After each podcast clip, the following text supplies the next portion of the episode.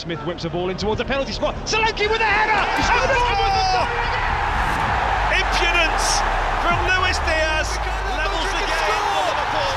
Incredible goal! Saka comes inside, it's opening up for him. Saka shoot, deflects in, Arsenal have the lead! Das schöne Spiel, der Premier League Podcast. Jürgen Klopp verlässt Liverpool, Xavi Barcelona und unser Podcast ist gestartet, der Januar voller Paukenschläge. Moin, hier sind wir wieder. Moin Alex, ich begrüße dich in deinem im Hauptquartier Portugals, dem deinem persönlichen Campo hier. Moin. Yes, äh, frisch von der Fritteuse oder direkt mit dem Abpfiff ab ins Podcaststudio, würde ich sagen. Freut mich, Emanuel. Äh, was sagst du zu dem Spiel? Ich habe ja direkt mal zum Anfang, würde ich sagen, wir haben ja gerade das Liverpool-Spiel noch gesehen. Und wie hast du die am Anfang der Saison eingeschätzt und wie schätzt du sie jetzt ein? Geht Klopp quasi mit seinem zweiten Titel? Ich würde es ihm gönnen, ich würde es mir irgendwie auch ein bisschen wünschen, weil ich glaube, die Motivation von Manchester City ist ja auch als erstes Team, ich glaube, vier Titel in Folge zu gewinnen. Und das wäre ja irgendwie was, was ich nicht City gönnen würde. Und ich würde sagen, es ist möglich. Die ja, die, die Statistiken, Berechnungen, die sagen, glaube ich, dass es irgendwie, ich glaube, eher eine leichte Tendenz in der Wahrscheinlichkeit zu City ist, aber aktuell tabellarisch zu Liverpool. Von dem her glaube ich, die könnten das schon schaffen, vor allem jetzt gerade auch angetrieben dadurch, dass der jetzt geht nach achteinhalb Jahren. Und am Anfang der Saison habe ich sie schon recht stark gesehen, da sind sie auch gut reingestartet, haben recht viele Spiele gewonnen, hier mal ein, zwei Unentschieden und mal eine Niederlage. Ähm, aber dass sie jetzt dann so durchmarschieren, oder was heißt durchmarschieren, das weiß man noch nicht, aber auch im Januar, Februar, wo sie öfters einbrechen, bisher noch einen guten Eindruck machen, das lässt schon irgendwie, ja, hoffen, dass das, für, für Liverpool hoffen, dass das eventuell so durchgezogen werden kann. Ja, und vor allen Dingen, ich meine, die haben halt noch äh, viele Chancen auf Titel, ne? In der Euroleague sind die drin noch und im Carabao Cup. Also immerhin. Ja, ich wollte ähm, mal so ein bisschen den etwas anderen Rückblick aufgreifen. Ich denke, wir werden wahrscheinlich zum Ende der Saison nochmal drüber sprechen. Ähm, aber ich habe so ein kleines Ratespiel, inspiriert von dir letztens, ähm, mitgebracht und wollte mal hören, ob du weißt, was so bei den Transfers bei Jürgen Klopp abging. Und als erstes würde ich nämlich mal das ganz schön klingende erste Transferfenster mir angucken wollen und fragen wollen, würden dir da irgendwelche Zugänge einfallen, die Jürgen Klopp sich damals gewünscht, geholt, gekriegt hat? Uh, Zwei, also ja. das war 2016, 17. Er kam ja im Oktober, das heißt mit den Transfers davor hat er nicht so viel zu tun die Saison. Da kam zum Beispiel ein Firmino schon aufs Hoffenheim. Ich dachte, Klopp hat den auch mitgebracht, aber der kam kurz vorher, weil Klopp ist erst, wenn ich alles richtig recherchiert habe, im Oktober dazugekommen, nach der Transferphase. Ich kann dir mal einen Tipp geben. Es gab vier Zugänge aus der Bundesliga. Vier Zugänge, Joel Matip. Mhm. Richtig. Weißt du auch die Ablöse? Boah, wahrscheinlich so acht, acht Millionen. Kam der von Schalke Richtig, noch? nix. Ach, nix sogar, krass. Das ist interessant, ne? Hat der von Dortmund, hat der niemand mitgeholt, glaube ich? Nee. Mm, Aber von seinem anderen Ex-Club. von Mainz? Mhm. Boah, Der sollte später auch Ahnung. noch einen großen Moment haben in Liverpool, der Spieler. Je nachdem, in welche Richtung man das bewerten möchte. Ah, ja, Lori, Loris Karius. Das Richtig. war war ein guter, Yes. guter Hinweis. Ja, der hatte auf jeden Fall seine Momente in Yes. Liverpool. Ähm, und dann gibt's noch zwei Jungs von, Hast du da auch einen Augsburg. Tipp von welch, von Augsburg? Nee, Mhm. dann keine Ahnung. aber die Namen sind doch einfach legendär. Ragnar Klavan und Alexander Manniger. ja, aus denen ist auf jeden Fall, die haben Geschichte geschrieben. Ich sag mal so, die haben auf jeden Fall wenigstens mal für Liverpool trainiert. Ich weiß nicht. Das stimmt. Habe jetzt nicht recherchiert Wie lang- wie lange waren die da? Müsste ich mal gucken, habe ich nicht drauf. Ich habe auch nicht geguckt, ob die ein Profispiel gemacht haben. Wenn ich mal kurz hier gucke. Ah ja, äh, Alexander Manninger hat danach die Saison Karriere beendet, wenn ich es richtig sehe. Aber es gab noch zwei, sage ich mal, Top-Transfers.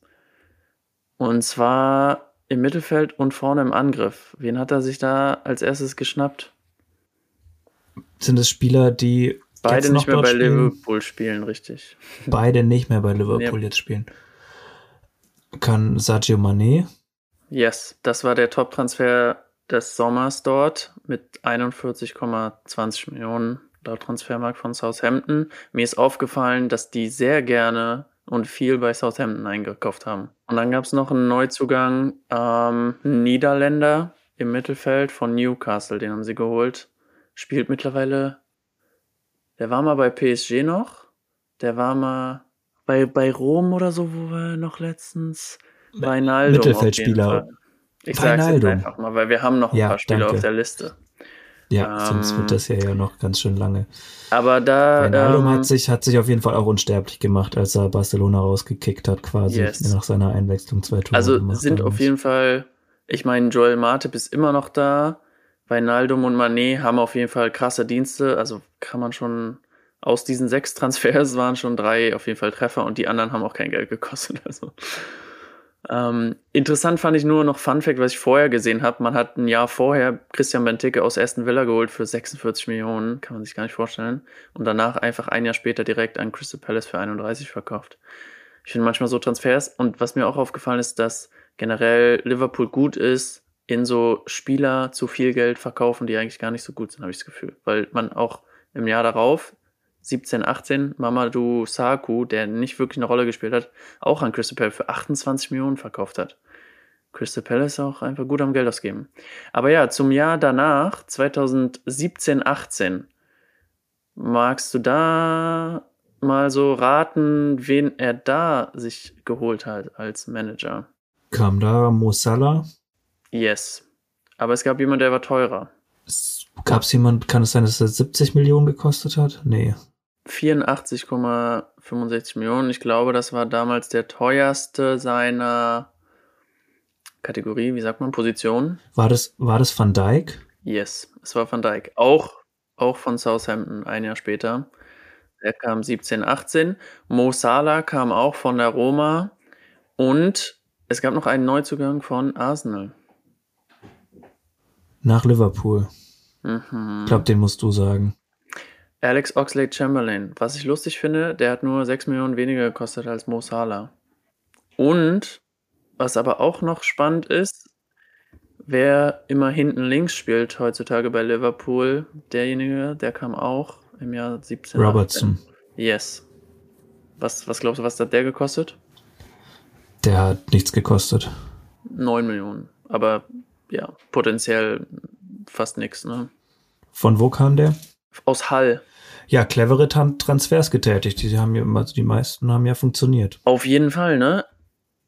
Es kam auch noch Dominik Solanke aus der Chelsea U23 ablösefrei, der auch ein Jahr danach für 21 Millionen verkauft wurde an Bournemouth, wo er jetzt ja Leistung zeigt. Aber fand ich auch interessant, dass man so einen holt aus einer Jugendabteilung und ein Jahr später für 20 Millionen verkaufen kann. Ist irgendwie smart.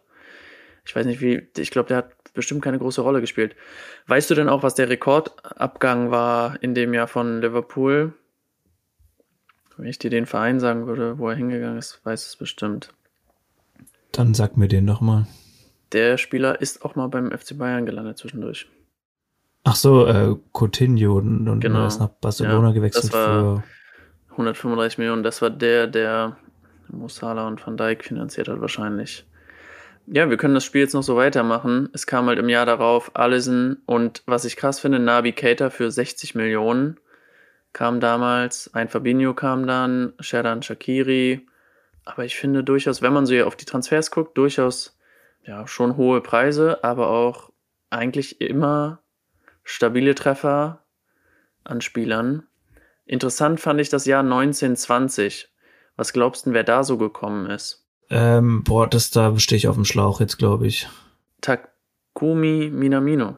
Das war der Top-Neuzugang für 8,5 Millionen im Jahr 2019, 20. Hat keine tragende Rolle ge gespielt. Nicht wirklich, ne? Aber Klopp hat immer mal so Transfers dazwischen, auch den äh, Konstantinos Tsimakis, der ja schon auch immer mal wieder eine Rolle spielt, aber auch nicht wirklich, aber der holt dann schon immer mal irgendwie auch noch mal jemand aus dem Hut irgendwo. Ja, ich würde sagen, zu Transfers gerne mehr demnächst. Was hast du dir denn noch so gegeben an dem englische Woche Spieltag oder wie man es in England sagt, ganz normaler Mittwoch? Also heute gerade der Liverpool geschaut, dann hatte ich mir noch äh, Tottenham gegen Brentford angeschaut, jetzt heute und gestern hatte ich vor allem Luton verfolgt, aber welches Spiel hat dich denn am meisten, am meisten überrascht jetzt von dem ganz normalen Dienstag und Mittwoch? Ich könnte, glaube ich, abschließend nur noch sagen, dass ich von Chelsea so auf dem langen Run, also die hatten ja jetzt so ein paar Spiele, wo sie echt mal ein paar Punkte geholt haben, ein paar Siege und wo das auch so, es wächst schon was zusammen, aber man muss schon sagen, es ist schon enttäuschend und es ist schon auch, glaube ich, da sehr viel falsch gegangen. Also wenn ich den Caicedo heute gesehen habe oder so, ein Spieler, der für 125 Millionen gekauft wurde, wenn ich den jetzt vergleiche eins zu eins mit Rice, den ich natürlich jede Woche sehe, aber pff, ist schon, ist schon hart, was bei, bei Chelsea da so los ist und was auch an Geld für Leute, auch für einen Mudrik und so bezahlt wurde. Ähm, ich ich finde es halt super spannend, das, das würde ich echt irgendwie auch gerne mal irgendwann mit einbeziehen, wie so die ganze Psychologie und alles wahrscheinlich eine Riesenrolle spielt, weil der Caicedo hat ja bei Brighton super stabil gespielt, war eine tragende Rolle auf der 6 und so. Und also wie der heute in den Zweikampf mit David Nunes gegangen ist und auch super früh eine gelbe Karte geholt hat auf einer äh, halt wichtigen Position, wo du eigentlich ja nicht sofort irgendwie in der 13. oder 11. Minute äh, eine gelbe Karte haben willst, als Sechser ähm, fürs ganze Spiel. Ach, ist schon, da sind schon viele Punkte, die mich irgendwie Scheint noch nicht zu funktionieren, aber sind auch einfach höhere Erwartungen dann bei einem Team wie Voll. Chelsea als bei Brighton. Und das sind alles junge Menschen. Das, das lässt die ja auch nicht ganz kalt, leider. Und aber ja, das spielt dann vieles eine Rolle, aber ist manchmal auch nicht leicht zu erklären, warum ein Spieler richtig gut funktioniert bei einem Team oder auch nur bei einem Trainer oder auf einer Position und plötzlich gar nicht mehr. Ja, das Publikum sieht mein zustimmendes Nicken. Ich würde sagen, ähm, weil wir, glaube ich, beide ganz schön überrascht waren und uns auch vielleicht den innerlichen Daumen gedrückt haben äh, für Luton, wollen wir doch mal damit weitermachen, oder? Was sagst du? Ja, machen wir mal, machen wir mal damit weiter. Komm, ich äh, helf, helf mir mal so ein bisschen hier reinzukommen, indem ich das so ein bisschen unterstütze, weil ich dazu mir ein bisschen was rausgesucht habe.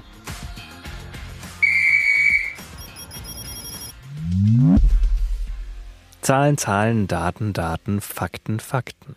Das war nämlich ein furioser Start von Luton, eigentlich gleich nach dem Anspiel von Brighton mit einem saustarken Pressing direkt das 1-0 gemacht und dann auch noch in der, innerhalb der ersten drei Minuten noch das 2-0 nachgelegt. Und solch einen Start gab es in der Premier League zuletzt 1998, nämlich von Leicester City. Also ist eine Weile her, dass eine Mannschaft so furios ins Spiel ging. Und auch, ja, bei Brighton zieht sich so ein Trend durch. Die haben jetzt seit drei Spielen, seit drei Premier League Spielen kein eigenes Tor mehr geschossen einen längeren Run, der so schlecht aussah, gab's zuletzt äh, 2019. Da waren es sechs Spiele, in denen sie kein Tor schossen im März und April. Also da haben sie noch, haben sie noch drei Spiele Zeit, diesen Rekord einzustellen. Ich hoffe es mal nicht. Aber auch etwas also Luton haben wir ja eigentlich so ein bisschen in unserer Analyse recht stark eingeschätzt auch oder irgendwie, dass die das, dass die da konstant sind. Aber auch Brighton war ja so ein Team, auf die du geschaut hattest, die jetzt so ein bisschen in den Loch fallen aktuell. Eben, ja, den fehlt es daran, Tore zu erzielen. Und dementsprechend war das ein, ein überraschend deutliches Ergebnis auch, das, das 4-0.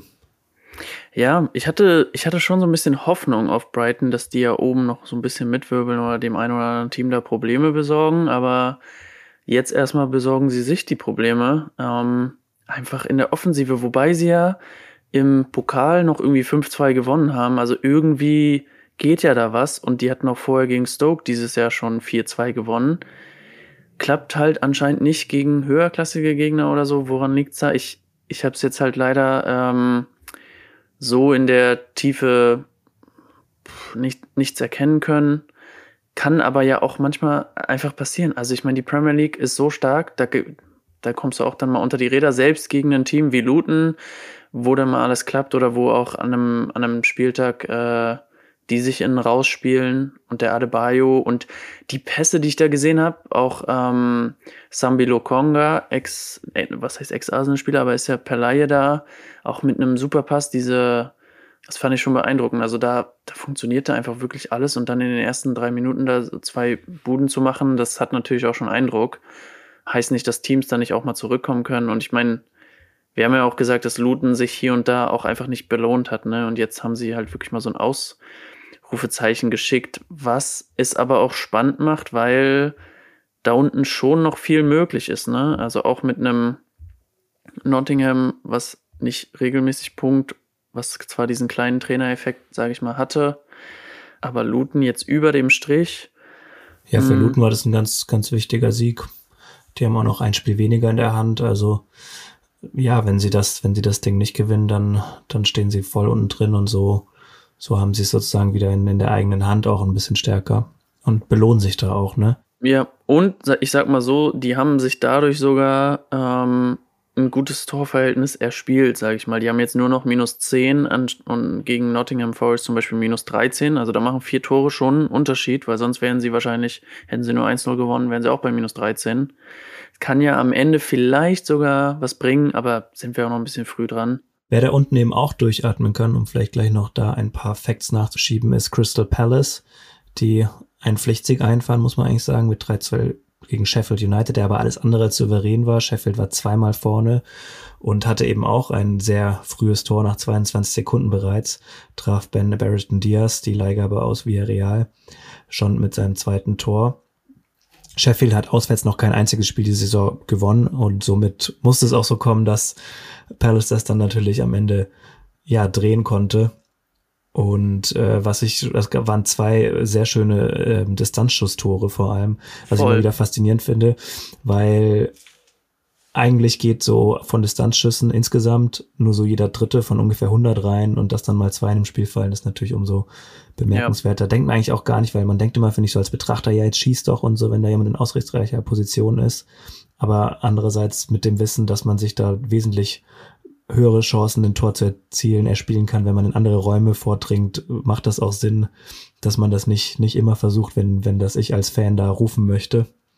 Aber in, in dem Fall hat es geklappt. Voll. Also auch einer schöner als der andere von den beiden Fernschüssen. Das fand ich interessant bei den Kollegen von der Bundesliga. Habe ich das gesehen. Die haben auch drüber gequatscht, über diese Fernschüsse und dass die Statistik halt wirklich deutlich niedriger ist bei Fernschüssen. Und ja, also war irgendwie zitterig, aber war halt wichtig für Palace, weil die schwimmen da unten echt und ich glaube nicht, dass die da richtig unten rein wollen. Was ein ähm, Gamechanger auch ein bisschen war, wir hatten letzte Woche so ein bisschen auch drüber geredet, über die Personalsituation. Michael Oliseh ist zurückgekehrt nach Verletzung, yes. gleich mit zwei Vorlagen wieder da. Yes. Und ähm, Jordan Ayew ist ebenfalls wieder zurück vom Afrika Cup. Und tatsächlich, ja, Michael Odyssey und Eze, die harmonieren da vorne eben äh, tatsächlich sehr gut. Die konnten erst in vier Spielen die Saison zusammen starten. Also von dem her, wenn das jetzt so ist, dass Michael Odyssey fit bleibt, dann sollte da auch eigentlich im besten Fall das Palace auch gelingen, da jetzt nicht ganz in den Strudel reinzugeraten. Aber es war jetzt alles andere als souverän, der Sieg. Das muss man festhalten, ja. Ähm, aber ich drücke die Daumen ähm, für Palace nach wie vor. Ich finde die ein gutes Team in der Liga. Und eigentlich ist die auch ja, sag mal. Ja, um es noch abzurunden, weil dann mehr, mehr Zahlen habe ich heute auch nicht dabei, aber ein, zu einem Spiel habe ich noch ein paar Sachen rausgefunden, nämlich Aston Villa gegen Newcastle United, was dann am Ende ein 1 zu 3 war für Newcastle United. An sich etwas überraschend, wenn man sich vor dem Spiel angeschaut hat, dass Aston Villa noch kein Heimspiel diese Saison verloren hat, 28 von 30 möglichen Punkten geholt hat und somit haben auch alle möglichen statistischen Berechnungen äh, über 10.000 Simulationen eigentlich zu 42 Prozent einen Sieg für Aston Villa ergeben, aber so ist das nun mal, das kann dann auch ganz schnell anders kommen. Und gerade gegen ein Team wie Newcastle, wenn die ihr Potenzial ausspielen, die dann vor allem durch Standards überzeugen konnten, zwei Tore nach Ecken, das auch eine ihrer Stärken, weil sie dort haben sie schon insgesamt neun Tore diese Saison erzielt und ja, das ist dann voll aufgegangen. Alexander Scher hat da zwei Buden gemacht, ist sonst auch nicht der Torjäger, aber war da halt an richtigen, richtigen Ort und Stelle. Und somit ist Aston Villa auch so ein bisschen, nachdem sie doch in der Hinrunde überraschend overperformed haben, kommt so langsam auf den Boden der Tatsachen zurück. Yes, die haben ein ähnliches Problem wie Brighton. Die schießen dieses Jahr einfach noch keine Tore. Ich weiß nicht, was die zu Silvester zu viel gesoffen und dann vergessen, wo das Tor steht oder so.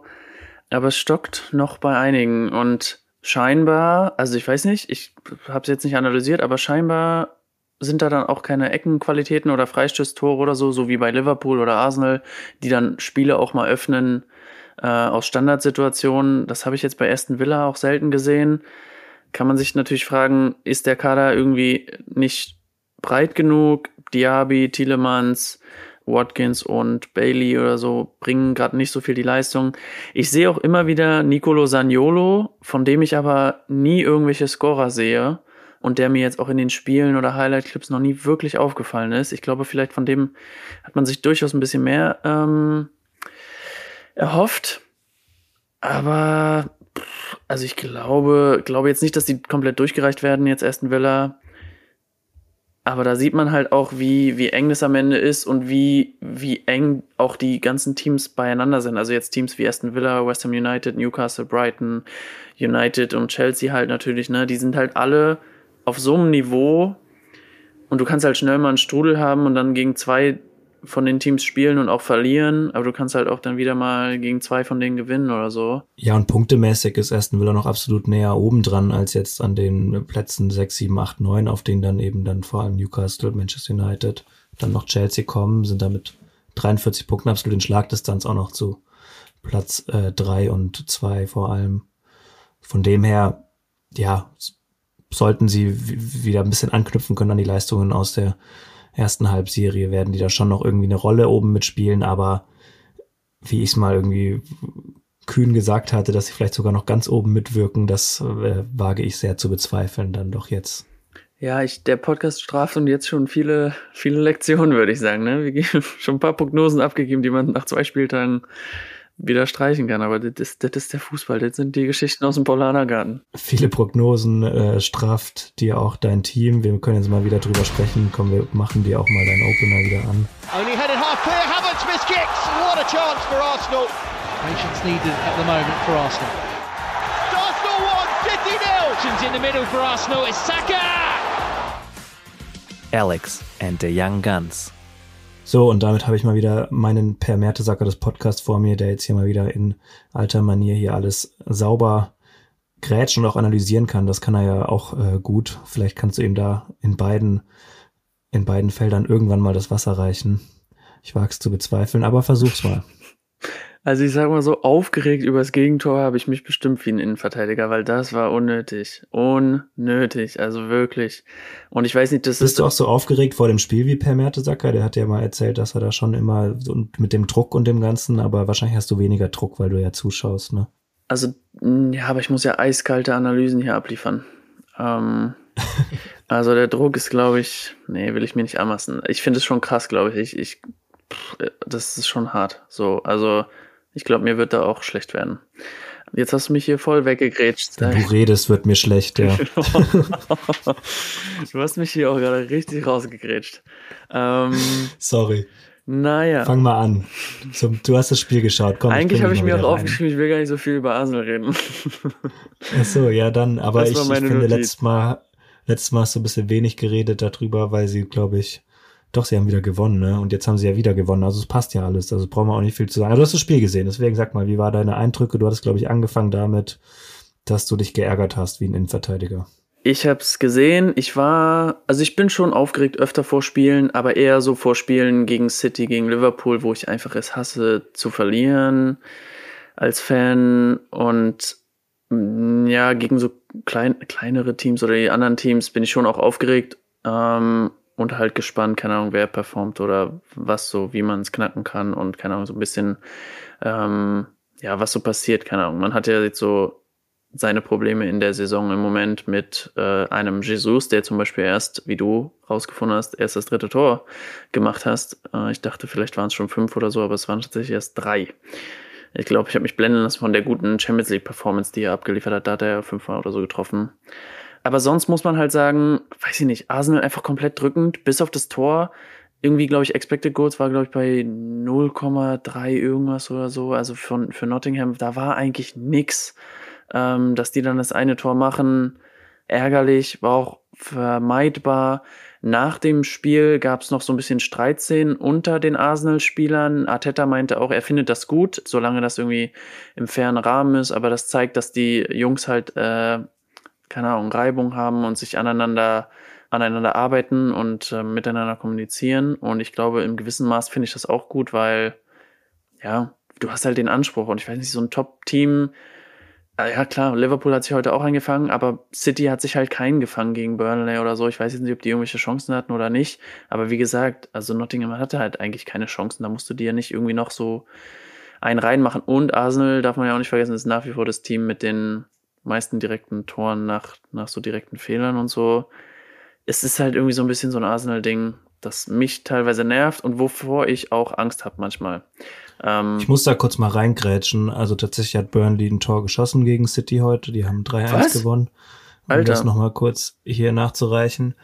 Und ich, ich meine auf der anderen Seite, du hast mir da auch kurz geschrieben gestern zu, dass, dass du ein bisschen ja enttäuscht warst von der Performance und sie irgendwie ein bisschen stoisch gespielt haben und alles. Aber auf der anderen Seite muss man auch sagen, man muss auch diese Spiele irgendwie erstmal gewinnen. Das ist ja immer so dieses Rumgelaber in, in Nottingham dann an einem Dienstagabend. Und das haben sie dann auch irgendwo souverän gemacht. Klar, ist das Gegentor dann unnötig am Ende, aber ein Konter da perfekt ausgespielt zum 2-0 und ähm, davor das, das 1-0 dann gemacht. Das, so Spiele musst du so über die Bühne bringen, glaube ich. Das, ja, voll. ist natürlich schöner. Also rein, rein vom Papier her müssten sie da 3-4-0 gewinnen, klar, oder wäre dann natürlich ja, so ein nicht mal unbedingt, Standard, aber so ein, so 2-0 wäre halt einfach, damit wäre alles halt gegessen gewesen. So wäre irgendwie, wäre irgendwie schön und sauber gewesen, aber wie du, wie du schon richtig sagst, also du, die Liga ist so lang, du hast so viele Spieltage und du musst halt jedes Spiel da kannst du jetzt nicht jedes Spiel irgendwie in Sonntagsschuh auspacken und schön spielen. Ähm, das ist auch Arbeitssieg, ne? Das ist immer noch Fußball. Von dem her. Sollen wir einen Haken dahinter machen oder liegt Ja, ich, ich würde halt das Einzige noch hervorheben, weil du das ja schon meintest, dass ich, ähm, ich habe halt manchmal so, man erkennt so ein Gefühl, so ein bisschen die Muster und was Arsenal so versucht, irgendwie so Halbfeldflanken und Zacker versucht immer wieder nach innen zu ziehen, aber es klappt halt einfach nicht die Saison und er wird immer gedoppelt und getreten und sonst was. Und nichtsdestotrotz, aber gerade Zacker mit äh, zehn Torbeteiligungen, also zehn Toren und zehn Vorbereitungen in der zweiten Saison in Folge jetzt, ist der erste nach Alexis Sanchez, der das wieder schafft für Arsenal. Man muss dazu sagen, nicht nur in der Premier League, sondern in allen Wettbewerben. Nichtsdestotrotz hebt es ihn, glaube ich, echt nochmal hervor, weil, weiß ich nicht, es gibt auch Leute, die haben ihn eine schlechte Saison attestiert, einen schlechten Saisonstart, aber nichtsdestotrotz schafft er es halt immer, trotz all den Schwierigkeiten, trotzdem er so viel gefault wird, getreten wird, gedoppelt wird, schafft er es schon irgendwie, Scorerpunkte und die Wichtigkeit zu unterstreichen, die er hat für das Team. Ich glaube, meine Erwartungen sind auch so mit der Zeit immer mehr gewachsen und ich vergesse manchmal, ja, wie, keine Ahnung, wie schwer das ist und trotzdem wie, wie sagt man, ähm, ja, wie nicht selbstverständlich das ist, dass so ein junger Spieler trotzdem auf diesem Niveau Tag ein, Tag aus äh, performt und halt auch eigentlich immer durchspielt, ne? Also. Aber eben, man, man sieht dann auch oft, also der, der hat ja dann auch eben wahrscheinlich fünf, sechs misslungene Aktionen pro Spiel, die ihm dann auch auffallen, wo unnötige Ballverluste dabei sind, wo er vielleicht den besser postierten mal nicht anspielt und das, das nervt dann, aber auf der anderen Seite kommt halt bei dem Risiko, dass er dann geht, auch eben das raus, dass er zehn Tore schießt, zehn Vorlagen macht. Und das gehört dann auch dazu, das wird er auch wissen, das wird ihm auch sein Trainer Michael Arteta sagen, also von dem her, ja, ist man da, da dazu geneigt, sich, sich dann darüber zu, zu ärgern. Ich glaube auch Ian Robben hat man das oft manchmal nachgesagt, dass er halt einfach dann zu egoistisch oder sonst wie oder Bälle vertändelt und so. Und am Ende gehört das meistens dann, dann dazu bei, bei sehr guten Spielern, dass das dann, ja, viele Aktionen misslingen, aber irgendwann halt auch eine gelingt und dann hat man halt so, so kommt man dann auf seine Scorerpunkte. Yes. Wir können da noch einen ganz kurzen Haken machen, bevor wir weitergehen. Mein Bruder und ich hatten letztens so diesen Take, dass es halt kaum noch diese so Spieler mit Flair gibt und irgendwie so ein Eden Hazard oder so, der halt ständig ins 1 gegen 1 oder auch wirklich mal zwei, drei Spieler stehen lässt oder so. Und ich finde auch, dass das, wenn man so jetzt auf die Liga guckt, gibt's halt kaum. Also ein Martinelli tut sich dieses Jahr ultra schwer, irgendwie an Leuten vorbeizugehen oder irgendwie der war ja auch eher so der, der dann, keine Ahnung, in offenen Raum gelaufen ist oder so. Aber auch ein Saka tut sich schwer und mir fallen sonst wenig Leute ein. Also klar, Salah, ähm, aber weiß ich nicht, Luis Diaz oder Gagbo oder also ich sehe jetzt wenig Highlight-Clips, wo ich mir denke, puh, da gehen aber mal Leute irgendwie, äh, fallen links und rechts um und irgendwie weiß ich nicht, so ein eher. Ja, Rodri würde mir noch einfallen, aber tatsächlich ist mir auch, fällt mir da auf oder generell schon aufgefallen, was ich auch sehr mag. Und ich glaube, da legen halt die Trainer Wert drauf, dass einfach immer mehr Trainer das einstehen, dass du einfach wirklich diese kurzen Kurzpasssequenzen hast auf sehr engen Raum und die und dadurch sehr schnell irgendwie in einem, in einem Space drei, vier Pässe spielst und dann irgendwie auf die andere Seite und so die gegnerische Verteidigung in Bewegung hältst, um dann sozusagen in die Räume zu kommen, um Tore zu erzielen. Da geht man, glaube ich, sehr pragmatisch vor und auch im Einstudieren, im, im Training dann von diesen Spielsequenzen eben auch.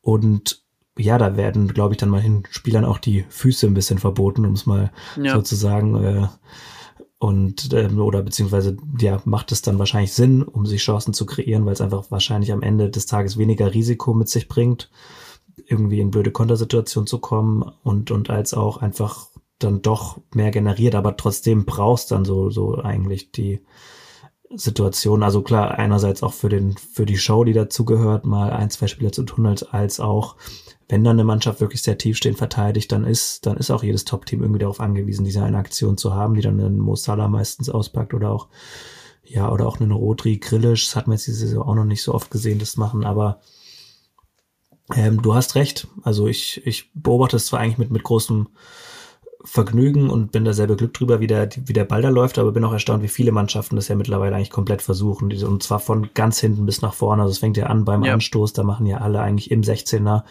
eine, eine kurze Spielsequenz und die, die sozusagen kommt aus diesem Eckchen, was, was glaube ich auch jeder kennt, wo man so 4 gegen 2, 4 gegen 3 oder so spielt yes. und, und ziehen das von ganz hinten nach vorne eben auf. Voll. So, nach dieser Querfeldeinanalyse. Ähm, da ist, erstmal muss man den Ball wieder aufpumpen, da ist die Luft raus. wir müssen den Ball wieder aufpumpen und mal wieder, mal wieder gucken, äh, was wir, was wir eigentlich so eine Halbzeit mit noch erzählen können. Mit, mit zwei Bier-Intus auf dem Bolzplatz ist halt auch was, ne? Es ist einfach, muss man auch erstmal über die Bühne bringen. Ich meine, zum Spieltag, man kann auch sagen, Tottenham Hotspur 3-2 gegen Brentford gewonnen, hatten wir, glaube ich, auch eh schon kurz gesagt. War ein Zittersieg am Ende, also Brentford hatte sogar noch da einige Chancen, aber. Die zynischen ja, Hater von Tottenham würden jetzt sagen, ja, Timo Werner wieder kein Tor. Ja, aber er wurde, er, er, hat wohlwollenden Applaus bekommen bei seiner Auswechslung. Yes, und er hat auch wieder einen Assist gegeben. Also ich meine, es ist jetzt auch nicht, äh, und wie gesagt, die zynischen Hater würden das sagen. Ich würde das nicht sagen. Ich übe mich hier in journalistischer Professionalität. Privat bist du ein zynischer Hater. Ja, ist halt Tottenham, ne? Aber nee, ich finde, also Timo Werner ist irgendwie zwischen, ich finde ihn vom Spielertypen und eigentlich ganz sympathisch oder irgendwie lustig, aber irgendwie finde ich Zwischen ihn auch, Genie und Wahnsinn, jenseits ja. von Gut und Böse. aber einer, den Deutschland braucht. So kann man es, glaube ich, sagen.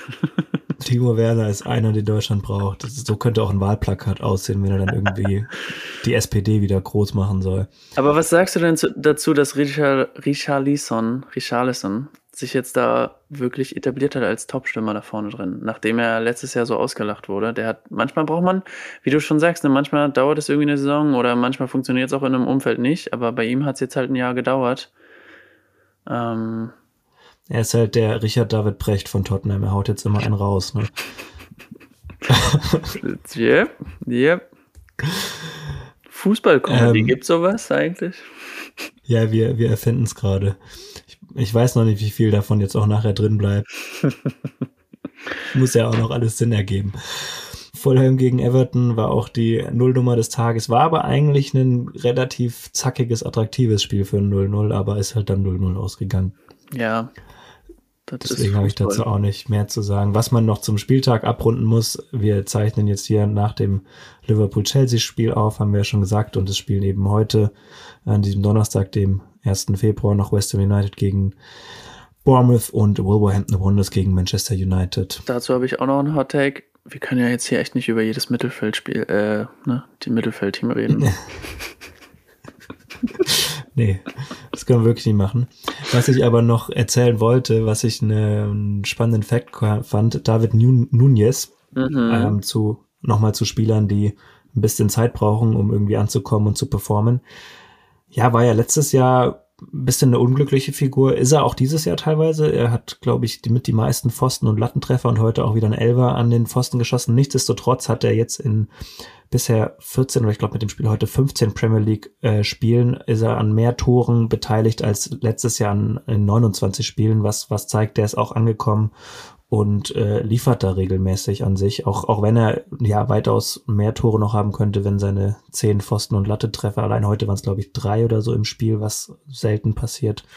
Aber der ist auch äh, voll da, muss man sagen, und hat auch seine Zeit einfach gebraucht. Und das hat zum Beispiel äh, Jürgen Klopp, um das vielleicht damit, damit den Spieltag auch abzurunden. Wir haben mit ihm begonnen. Damals auch schon immer gesagt, dass, dass die Zeit brauchen und ähm, bei ihm fruchtet das auch meistens tatsächlich. Ne? Also er ist so einer dieser Trainer, bei dem funktionieren Spieler, die anderswo nicht funktionieren. Yes.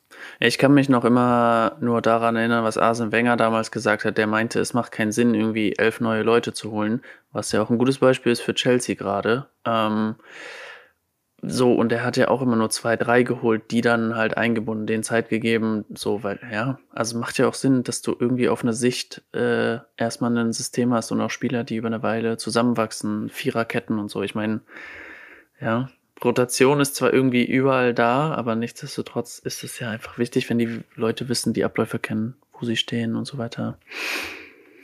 Ähm, aber ich finde, ja, Nunes wirkt auch anders. Also ich weiß nicht, ob das die mediale Wahrnehmung ist oder auch so generell sein Selbstvertrauen und die, die Ausstrahlung oder so, kann man immer viel über Ausstrahlung und so reden. Ähm, aber mehr den, mehr den Kopf oben, ne? Der hängt ja, nicht mehr in den Schultern. Ja, äh, und ich weiß nicht, ich fand ihn heute stark und ja, mein Gott, du, Chance muss ja halt auch erstmal rausspielen, ist halt Stürmer immer gut, die zu machen. Ähm, aber finde ich, finde ich gut. Guter Spieler. Ist stark. Alright, dann war's das für den Spieltag und wir können mal wieder über die Stars Ananas sprechen.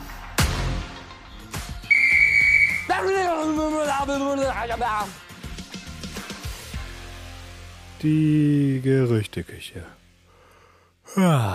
Yes, wollen wir noch ein bisschen über Transferfenster reden? Yes. Und vor allen Dingen, ich habe noch ähm, einen lustigen Post gesehen bei Instagram da würde ich mal deine Meinung zu hören wollen. Aber lass uns erst Transfers machen. Ich glaube, da bist du wieder voll informiert. Ich an, an Gerüchten oder Tratsch und Klatsch, die man da einbringen kann, kann ich nur kurz sagen, dass Marcus Rashford suspendiert wurde bei Manchester United nicht dauerhaft, aber für ein Spiel zumindest. Der war letzte Woche feiern und äh, hat sich dann krank gemeldet zum Training am Freitag. Und dann kam raus durch Bilder, dass er unterwegs war und durfte dann nicht beim FA Cup äh, beim äh, Mitwirken am Wochenende. Mhm. Meinst du, er wird jetzt wieder Aber direkt starten? Also ich meine, brauchen können sie ihn schon, ne? Brauchen können sie ihn schon, deswegen werden sie es auch nicht leisten können, da jetzt Konsequenzen über eine Geldstrafe hinaus zu machen. Aber ist auf jeden Fall eine Sache, wo wir vorher kurz drüber gesprochen haben, dass halt ja dieses Profileben und alle kommentieren's und äh, wenn du dann mal irgendwo rausbrichst und irgendwo feiern gehst, dann halt doch irgendwie auch nicht so geil ist oder seine nicht so geilen Seiten hat. Darüber wollen wir aber, dem wollen wir uns aber mal ausführlicher an anderer Stelle widmen und das sei hier nur als kleine Note noch äh, mitgegeben und du hast jetzt noch ein paar Noten, die du hier hoffentlich spielst, ein paar Töne, die du triffst zu Transfers, weil das läuft jetzt nämlich aus. Yes. Ähm, generell ist der Tenor, glaube ich, man wollte viel, konnte aber wenig dieses Jahr im Winter, weil äh, Fairplay hast du nicht gesehen. Ähm, vielen Vereinen waren einfach die Hände gebunden. Das merkt man auch. Es sind irgendwie viele Laien, viele, ja, nicht so große Bewegungen einfach generell. Ich glaube, ein, ja, was heißt Überraschung, aber irgendwie, glaube ich, war es abzusehen. Ein Transfer gab es noch, auch eine Laie, und zwar Calvin Phillips von City zu äh, West Ham. Und äh, ja, ich glaube einfach gut, wenn der mal wieder ein bisschen mehr Fußball spielt und äh, regelmäßig. Und ich glaube, es nur bis zum Sommer und was dann passiert, gucken wir mal. Aber ob der jetzt nochmal viel bei City ähm, zum Einsatz kommt, I don't know. Der hatte ja auch so ein paar Geschichten mit Pep Guardiola. Ansonsten gab es noch Neuzugänge bei Nottingham, die ja sehr gerne äh, aktiv sind. Und zwar jemand aus der Bundesliga, Giovanni Reina, den ich habe irgendwie das Gefühl, der spielt schon seit zehn Jahren bei Dortmund gefühlt, aber der ist immer noch 21. Aber der spielt halt auch, also hat, hat jetzt keine große Rolle immer so richtig gespielt, ne? Ähm, mal gucken, was ich der mag so den, ich finde den wahnsinnig gut. Ja. Ja. Ich bin, ja, also ich bin irgendwie ein bisschen Fan von ihm und freue mich mal, wenn er dann Einsatzzeiten bekommt, bekommt aber echt weniger, aber der hat so ein paar Spiele gehabt, wo er dann irgendwie ne, sein, sein Potenzial gezeigt hat, krasse Tore mal gemacht hat, aber halt hat jetzt nie irgendwie eine, eine tragende Rolle bekommen bisher. Deswegen macht es auch Sinn, dass der jetzt mal irgendwo hingeht, wo er vielleicht mehr Spielzeit bekommt. Ja, dass der irgendwie Talent hat und so, da sind sich, glaube ich, viele einig, aber der hat es nie mal geschafft, mal so fünf oder in die Startelf oder mal so fünf Einsätze in der Folge oder so, ne, so gefühlt. Also, dass der irgendwie ist der da immer so im Dunstkreis gewesen. Schade, aber mal gucken. Ich meine, bei Nottingham jetzt auch nicht gerade das einfachste. Ähm, Scheinbar haben die aber Bedarf und planen ihn da ein und wollen da auch Verstärkung. Also gucken wir mal, was, was es ihm bringt. Ansonsten tatsächlich nicht viel passiert. City hat sich noch ein sehr junges Talent geholt aus Argentinien, der bleibt aber erstmal noch, soweit ich das jetzt hier verstanden habe, in Argentinien. Ansonsten Luton hat noch Neuzugänge, so wie ich sehe. Die beiden Namen sagen mir aber auch gar nichts. In der Innenverteidigung und ein Rechtsverteidiger. Äh, beide im besten Alter, 24, 23. Denke, macht für die auch Sinn. Kann ich aber im Detail nichts zu sagen. Crystal Palace hat auch sich verstärkt mit einem Neuzugang aus Genk. Ähm, Rechtsverteidiger.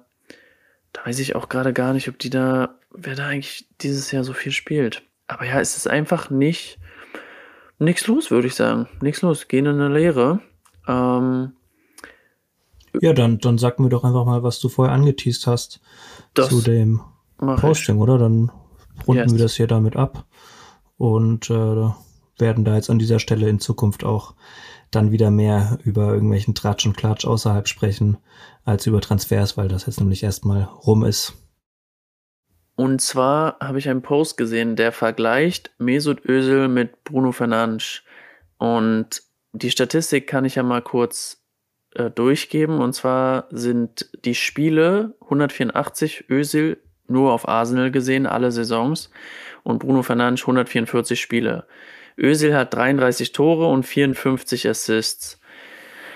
Und Bruno Fernandes hat 47 Tore und 36 Assists. Bruno Fernandes spielt natürlich auch noch, von den reinen Zahlen gerade so halbwegs gleich auf, würde ich mal so mit meinem Mathematikstudium äh, sagen. Mathematikstudium vor allem. Mathematik. Ähm, das Ding ist. Digga, Mathematik. Der Post war, na, wir sind hier immer noch auf dem Bolzplatz.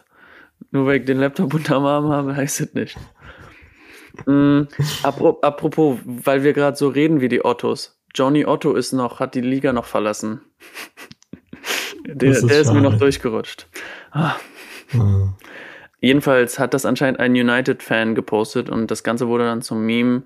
Uh, One day we will have this conversation. Und es geht wahrscheinlich darum, dass irgendwie Bruno Fernandes der größere Spieler ist als Özil oder nicht oder hm. Auf jeden Fall hat dann jemand drunter geschrieben, no, we won't cause we watch football with our eyes. Würdest du sagen, das Spiel von Özil ist schöner als das von Fernandes? Ja. Okay. Würdest du sagen, Özil ist der größere Zehner als Fernandes? Würde ich sagen, ja, dass der auf, also Technik, ja, also, naja, es kommt drauf an, worauf, worauf ich jetzt schaue. Also so rein vom Offensivpotenzial her finde ich Özil den, den besseren Spieler, der dort einfach wahnsinnig stark war, Pässe zu spielen, Leute in Szene zu setzen, Situation zu erkennen und, und außerhalb der Zahlen, die dann zu Toren geführt haben, einfach unglaublich viele Chancen kreiert hat. Wenn ich jetzt so auf andere Sachen schaue, die dann auch so läuferische Arbeit und alles in, ähm, inkludieren, dann ist Fernandes da einfach stärker, würde ich sagen, in hm. den Aspekten. Es gibt halt leider immer noch nicht so richtig etabliert diese Statistik, diese wie nennt man das, diese öffnenden Pässe oder halt der Pass vor der Vorlage oder so, ne? Weil ja. teilweise sind ja diese öffnenden Pässe oder diese, diese Szene kreierenden Pässe halt ja super wichtig oder das musst du halt erstmal irgendwie sehen, wenn du die Flanke übers halbe Feld und dann kann der halt die Vorlage machen. Das musst du ja auch erstmal irgendwie sehen. Ich glaube, da war Özil halt auch immer sehr gut dabei. Aber also ich finde beide extrem krass. Äh, Özil menschlich habe ich von meiner Lieblingsspielerliste schon längst gestrichen, aber das ist auch wieder ein anderes Thema. Das ja, der ist die... jetzt bei den Wölfen, ne? Ja, genau, ja. ja. Wenn Otto weg ist, kann er Özil auch zu den Wölfen. Meinst du, Fernand wird auch noch ein Wolf irgendwann? nee, eher nicht, weiß nicht. Die portugiesische Rechte ist zwar auch vorhanden, aber ja, weiß ich nicht. Wollen wir nicht unterstützen. Aber ja, glaubst du denn, United holt heute den Sieg? Ja, es wird ein 3 zu 1 Sieg. Interessant. Dann sage ich, West Ham gewinnt nicht und spielt 2-2 gegen Bournemouth. Dann würde ich sagen, schauen wir, machen wir noch einen Vorblick aufs Wochenende. Da gibt es nämlich den absoluten Kracher. Weißt du, worauf ich anspiele? Ähm, warte, Burnley Fulham. Nein. Ach so. Nicht Arsenal gegen Liverpool? Oder bin ich jetzt auf der falschen ja. Und das ist jetzt einer dieser Spieler, da, da bist du auf dem Klo, der per Mertesacker in den Katakomben. Komischerweise. Vor dem Spiel. Hatte ich es ein bisschen verdrängt. Vielleicht aus Gründen. das ist ähm, gut. Also. Nee, wir holen uns die Titelchancen zurück. Wir holen uns die Titelchancen zurück. Okay. Ist ein Heimspiel, ja. ist ein Heimspiel. Wir sind saustark. Jetzt, wo Jesus äh, wieder das Tor gefunden hat. Vielleicht spielt es uns in die Karten, dass äh, Liverpool gerade Oberwasser hat. Das werden wir sehen. Wir werden darüber auf jeden Fall in der nächsten Folge sprechen. Schaut auf jeden Fall rein, hört vor allem rein. Reinschauen könnt ihr nicht, das haben wir auch nicht vor. Das wurde mir auch heute explizit verboten, niemals einen Videopodcast zu machen. Ist auch äh, nicht in Planung, aber ja, folgt uns. Bis dahin sind auch Posts auf der Instagram-Seite. Und jetzt verspreche ich nicht zu viel, ey. Bis zum Wochenende wird ja, müssen wir noch richtig arbeiten, hör auf. Ja, das, das kriegen wir hin. Ähm, ja, Alex, ja, hast du noch eine, irgendeinen. Eine Viererkette mal aufstellen, das hast du schon recht. Ja. hast du noch auf unserer Doppelsechs hier ein Abschl Abschl was Abschließendes mitzuteilen? Ja, ich glaube, ich würde eine, eine Cook-Empfehlung geben für Newcastle gegen Luton. Ich finde, das klingt nach dem jetzigen Spieltag echt nach einer spannenden Begegnung. Und ansonsten, ich meine, Crystal Palace, Brighton, auch ein bisschen ein spannendes Duell. Ähm, Samstag 16 Uhr, Newcastle United gegen Luton. Ich werde es mir anschauen und für die internationalen Zuhörenden, die nach der echten englischen Spielzeit gucken, ist es nämlich schon um 15 Uhr. Du in deinem äh, persönlichen Campo bei hier da in Portugal. Ja. Also ich kann, wenn ich mich ein bisschen weit aus dem Fenster lehne, kann ich das äh, Stadio da Luz sehen von Benfica. Ich war aber noch nie dort. Das ist unglaublich. Ja, dann lehn dich mal nicht zu weit aus dem Fenster und äh, hab eine gute Nacht. Ich wünsche dir das auch. Du hast dir das verdient und ich freue mich sehr aufs äh, nächste Wochenende und auf den nächsten Spieltag, auf den nächsten Podcast. Bleibt alle dran. Schickt uns mal ein paar äh, nette weitere Fanpost-Nachrichten. Ich freue mich immer sehr über Feedback, ähm, das wir kriegen. Und ähm, ja, auch gerne her mit Inspos, Kritik, was auch immer. Seid lieb. Äh, vielen, vielen Dank, Emanuel, für die ganze Arbeit auf und abseits des Platzes. Ähm, ist unglaublich, wie du dich da immer als Spielertrainer noch äh, in der 90. für die, für die Prämie einwechselst. Ja, vielen Dank dir, Alex, und dann äh, tschüss. Ja, gute Nacht.